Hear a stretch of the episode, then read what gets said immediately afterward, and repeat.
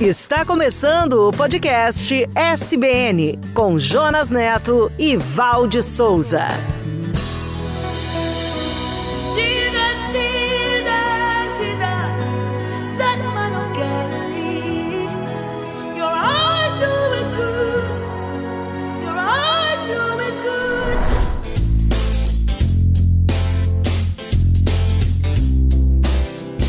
Olá, eu sou o Jonas e este é o podcast SBN. Sejam bem-vindos e bem-vindas a mais um episódio da série A Igreja de Jesus, a história do maior empreendimento de todos os tempos. Olá, conectados e conectadas. Para quem ainda não sabe, eu sou a Val e você agora vai viajar conosco pelo primeiro século de nossa era e vai se emocionar com a revolução que colocou o mundo de cabeça para baixo sob o poder do Espírito Santo. Esta é uma viagem de 100 anos de história, com lutas, suor e sangue para que o evangelho chegasse até os nossos dias. O que movia os discípulos e para onde eles estavam indo?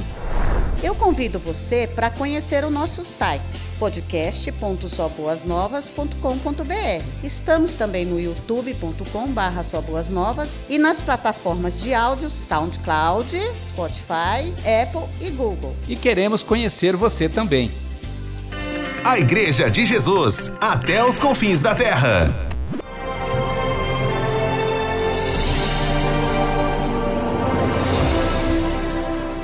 Paz seja convosco. Assim como o Pai me enviou, eu também vos envio. Vocês devem ser batizados para o perdão de seus pecados. E cada um deve ser batizado em nome de Jesus Cristo. Nós prosseguimos anunciando Cristo, o crucificado.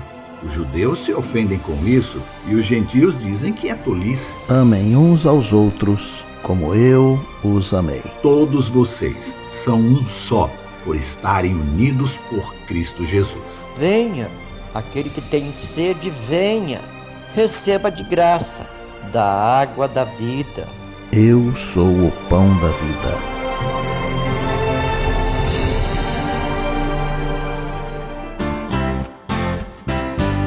Igreja de Jesus, o maior empreendimento de todos os tempos.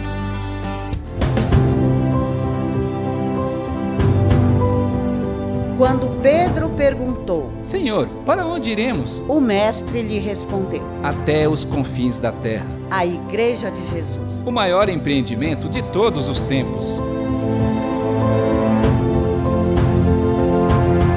Apresentaremos hoje Foram chamados cristãos. Deus provê o fogo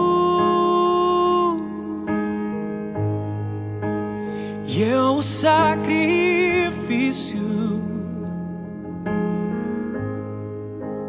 Deus provê o Espírito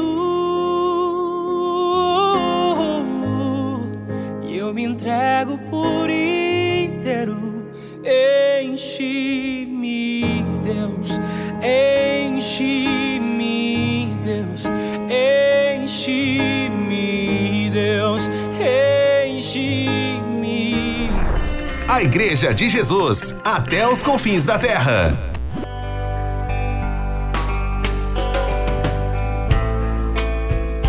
Estamos por volta do ano 41 de nossa era. Com o crescimento dos seguidores de Jesus, além das fronteiras de Jerusalém, as comunidades se diversificavam e poderiam ser compreendidas em três grupos. Os judeus cristãos, de língua hebraica e aramaica, de onde nasceu a Igreja de Jesus, onde a maioria deles eram agricultores. Os helenos cristãos de língua grega, liderados pelo grupo dos sete diáconos. Aqueles diáconos que foram nomeados em episódios anteriores para cuidar dos assuntos da comunidade. Eles se sentiam livres das tradições judaicas. E os gentios cristãos, que foram atingidos principalmente pelo trabalho de Paulo. Eles sofriam muito com os preconceitos do judaísmo. Embora as diferenças culturais destes grupos constituíssem o principal desafio dos apóstolos, dentro deles começaram a surgir discípulos não judeus dispostos a levar o evangelho para muitos outros lugares.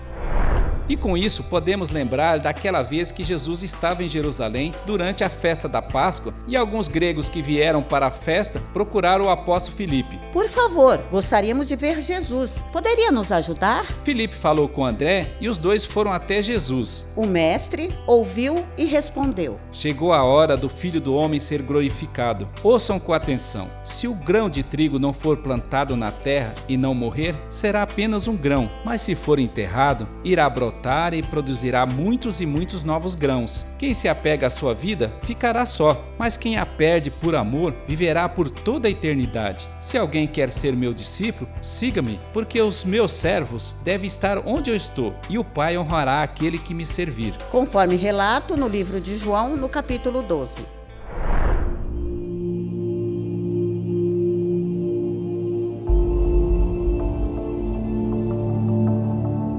A notícia sobre o contato e o batismo de gentios por Pedro incomodou a muitos dos seguidores de Jesus quando ele voltou a Jerusalém. Eles foram até lá para censurá-lo, mas Pedro explicou pacientemente tudo o que tinha acontecido na casa de Cornélio. O Espírito do Senhor me mandou para proclamar as boas novas para eles, e enquanto eu pregava, o Espírito desceu sobre eles e eu não pude lhes negar o batismo. E Pedro continuou: Eu me lembrei daquilo que Jesus disse: João batizou com água, mas nós seríamos batizados com o Espírito Santo. E o Senhor estava dando ali a mesma dádiva que deu a nós. E todos aqueles que levantaram objeções ao ouvirem o testemunho de Pedro começaram a louvar a Deus. E disseram: Vemos que Deus deu aos gentios o mesmo privilégio de se arrepender e receber a vida eterna.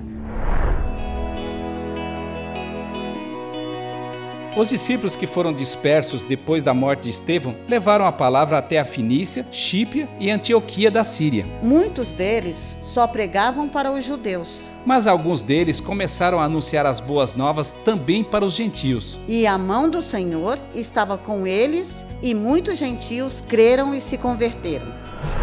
Quando a igreja de Jerusalém ficou sabendo disso, enviou Barnabé a Antioquia.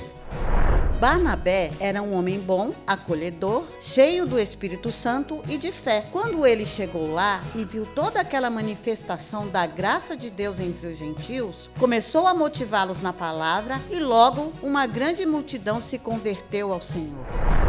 Barnabé conhecia e acolheu Saulo depois da sua conversão, e ele percebeu que Saulo era a pessoa certa para pregar para os gentios. E também esta era uma grande oportunidade de trazê-lo para dentro do projeto de Jesus. Por isso foi procurá-lo e o levou para Antioquia. E eles ficaram pregando e ensinando ali por um ano inteiro.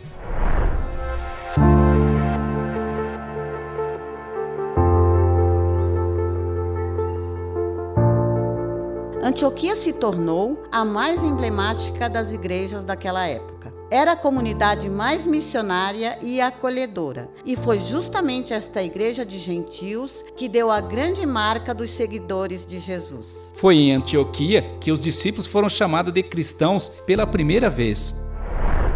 Durante aquele período de grande efervescência da palavra, alguns profetas viajaram de Jerusalém a Antioquia. E um deles, chamado Ágabo, em uma das reuniões, se levantou tomado pelo Espírito e predisse que uma grande fome viria sobre todo o mundo romano. E isto se cumpriu durante o reinado de Cláudio, e muitos sofreram com a escassez. Os discípulos de Antioquia decidiram então ajudar os irmãos da Judéia, cada um de acordo com suas possibilidades, e enviaram muitas doações por meio de Barnabé e Saulo. Conforme o livro de Atos, no capítulo 11.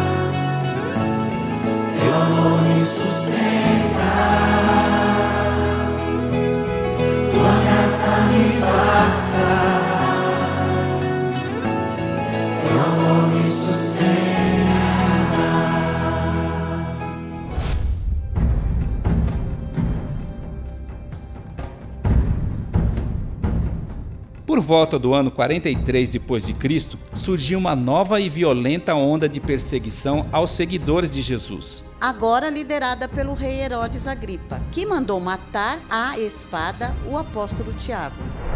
Tiago era irmão de João, foi um dos pescadores chamado por Jesus no mar da Galileia. E esteve presente em muitos acontecimentos importantes do Mestre, junto com Pedro e João. Esta foi a primeira morte de um apóstolo e a única que foi registrada na Bíblia. O rei Herodes se motivou nas suas ações de violências ao perceber que os judeus se agradavam desta perseguição. Por isso aproveitou a celebração da festa dos pães sem fermento e mandou prender Pedro e colocou uma guarda com quatro escoltas, com quatro soldados em cada uma, para vigiar a cadeia. Porque ele não queria correr riscos e pretendia entregar Pedro aos judeus para um julgamento público depois da Páscoa.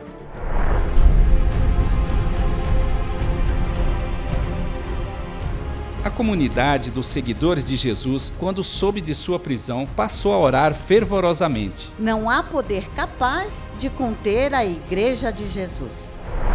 Na noite que antecedia o julgamento de Pedro, algo impressionante aconteceu. Ele estava dormindo na cadeia, amarrado com duas correntes e vigiado pelos soldados. De repente, um anjo apareceu e uma luz muito forte inundou a cela. Ele acordou Pedro e disse: Vista-se, Pedro, calce os sapatos, pegue o casaco e siga-me. Pedro obedeceu, mas achou que estava sonhando. As correntes se soltaram, as portas e portões foram se abrindo e eles passaram pelos guardas sem ser percebidos. Parecia um grande show de mágica ou uma cena de missão impossível.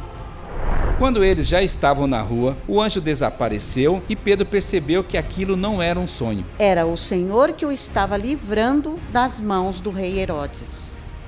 Ele correu até a casa de Maria, mãe de João Marcos. Ao bater na porta, uma serva chamada Rode foi atender e, ao reconhecer a voz de Pedro, ficou tão empolgada que o deixou do lado de fora e retornou correndo e disse a todos: Pedro está lá fora! Ele está na porta! Eles não conseguiam acreditar naquela notícia. Pensaram que era um anjo. E Pedro continuou batendo na porta. Eles correram até lá e, quando viram que era ele mesmo, ficaram espantados. Ele pediu para eles se acalmarem, contou que um anjo o havia libertado e pediu para avisarem aos demais sobre o que havia acontecido. E em seguida se retirou dali.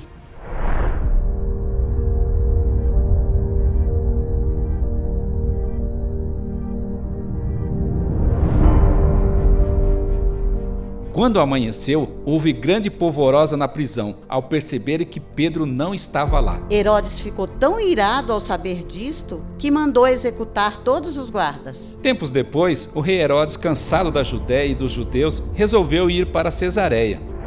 O rei Herodes odiava o povo das cidades de Tiro e de Sidom, mas eles se uniram e conseguiram uma audiência para tentarem se reconciliar com o rei, porque dependiam de suas terras para obter alimento. No encontro, Herodes, vestindo seus trajes reais, sentou-se em seu trono cheio de pompa e fez um discurso para eles. E o povo o ovacionava e gritava com falsidade: É a voz de um Deus, não, não é um homem, é, a, a voz de Deus. Deus. O rei Herodes encheu-se de arrogância. E isto foi a gota d'água. No mesmo instante, um anjo do Senhor feriu Herodes com uma enfermidade, porque ele não ofereceu glória a Deus. Ele foi comido por vermes e morreu.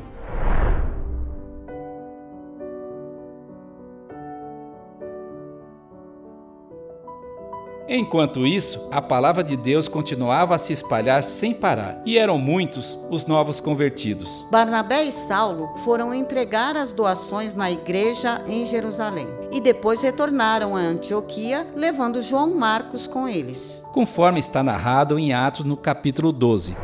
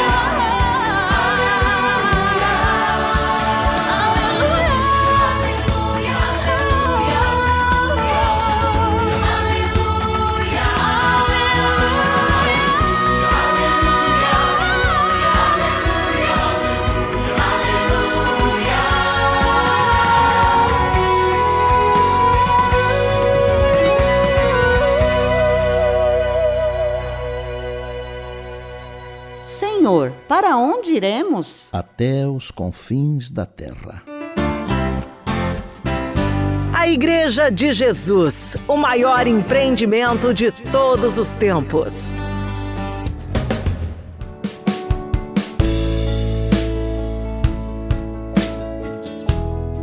Val, que você aprendeu hoje? Eu percebi que Saulo, depois da conversão, ele foi meio que deixado de escanteio, não é? Ainda bem que Barnabé o acolheu e o trouxe para dentro do projeto. Isso mesmo, Barnabé era um discípulo e tanto, cheio do espírito como Estevão. Ele viu todo o potencial que Saulo tinha. Eu também percebi que a igreja de Antioquia era uma igreja do barulho, hein? Eu gostaria de participar de uma igreja assim. E curioso que os discípulos de Jesus tenham sido chamados de cristãos pela primeira vez ali. Talvez isto tenha sido um apelido pejorativo a princípio, mas o nome pegou. Verdade, que nome bonito, hein? Cristãos.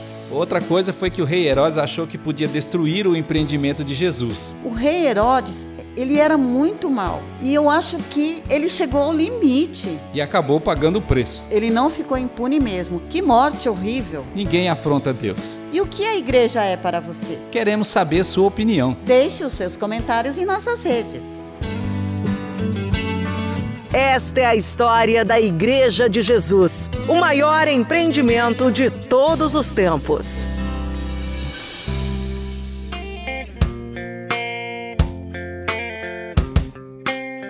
Próximo episódio, veremos Saulo e Barnabé sendo enviados para sua primeira viagem missionária.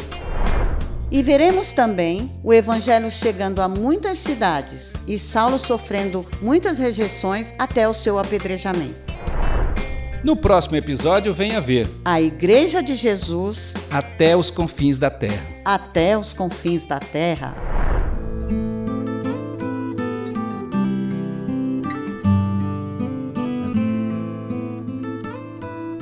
Pai, nós somos gratos e te louvamos por sua graça e misericórdia, por nos criar e pela salvação em Cristo Jesus. Nós te louvamos por nos incluir em seus planos e por aqueles que antes de nós lutaram e deram seu suor e sangue para que as boas novas do Evangelho chegassem até aqui. E oramos em nome de Jesus para que o Senhor abençoe a sua igreja, nos ensine a te servir e abençoe a todos que nos ouvem. E todos nós dizemos: Amém. Senhor, para onde iremos? Só o Senhor tem as palavras que dão vida eterna. Quer apoiar o Ministério Só Boas Novas? Acesse www.soboasnovas.com.br e clique lá no botão doar. E se você se sentiu abençoado com este episódio, você pode nos ajudar divulgando e compartilhando este e outros materiais do podcast SBN. Acesse no site podcast.soboasnovas.com.br, no youtube.com.br soboasnovas e nos tocadores de áudio SoundCloud, Spotify, Apple e Google. Então acesse, assine e comente em nossos canais. E principalmente, compartilhe com seus amigos, pessoal. A Igreja de Jesus, até os confins da terra. Esperamos você no próximo episódio. Até lá! Até lá!